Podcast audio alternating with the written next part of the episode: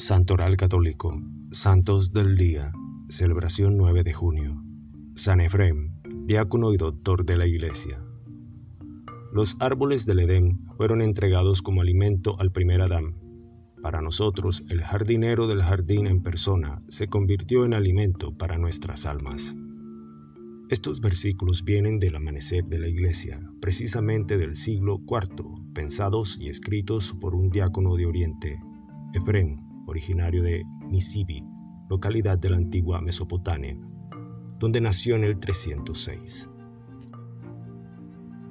La tradición de la iglesia lo recuerda como Efrén el Sirio y lo celebra como doctor de la iglesia.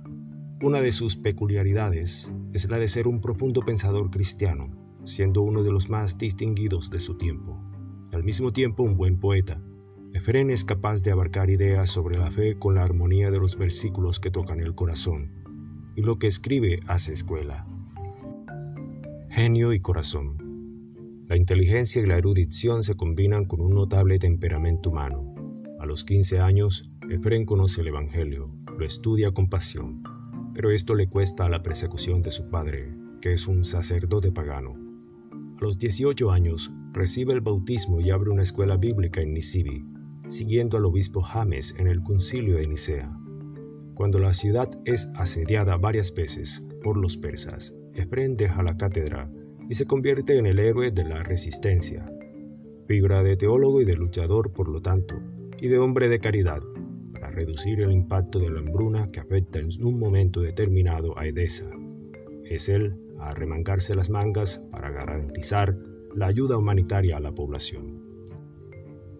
La fe en las paradojas. El pensamiento y la escritura son, sin embargo, sus mejores talentos, junto al canto. Efren escribe mucho y de todo, y lo hace con una gran calidad espiritual y estilística. Sus poemas y homilías en versos, sus himnos, los comentarios bíblicos en prosa tratan con perspicacia y belleza los ejes de la fe que tanto lo fascinaron. Dios creador, la virginidad de María, la redención de Cristo, afirma que nada en la creación está aislado y que el mundo, junto a las escrituras, es la Biblia de Dios. La poesía es esencialmente el instrumento que le permite profundizar en la reflexión teológica, a través de paradojas e imágenes, señaló Benedicto XVI hace algunos años hablando de él. Un santo en Edesa, Edesa ayuda en el drama de la hambruna. Es la ciudad donde Fren se trasladó permanentemente después de una peregrinación en el 362. Allí continúa su trabajo como teólogo y predicador y continúa también ayudando a las personas en primera línea, cuando más que del bolígrafo hay una necesidad urgente de doblegar a quienes sufren. La cura a los enfermos de la peste es la última obra maestra escrita con la tinta de la caridad nacida de Efrén el Sirio. Efrén muere en Edesa, víctima de la enfermedad, en el 373. Las crónicas no informan con certeza si él fue o no un monje. Ciertamente siempre fue un diácono ejemplar, un servidor de todos por el amor de Dios y un cantante. Lira del Espíritu Santo.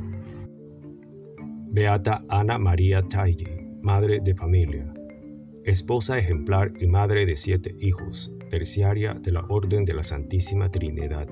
Ana María Talli permanece al cuidado de su marido a pesar de los malos tratos injustamente sufridos. No descuida las obras de caridad hacia los pobres y los enfermos. Originaria de Siena, murió en Roma en 1837. Santos, Primo y Feliciano, mártires. Hermanos originarios de la Sabina, mártires de las persecuciones de Diocleciano y Maximiano. Durante el pontificado de Teodoro I, sus restos fueron trasladados a Roma en el año 645 desde la vía nomentana distante 15 millas hasta el templo de San Esteban protomártir en el Monte Celio en Roma. Gracias, gloria a Dios.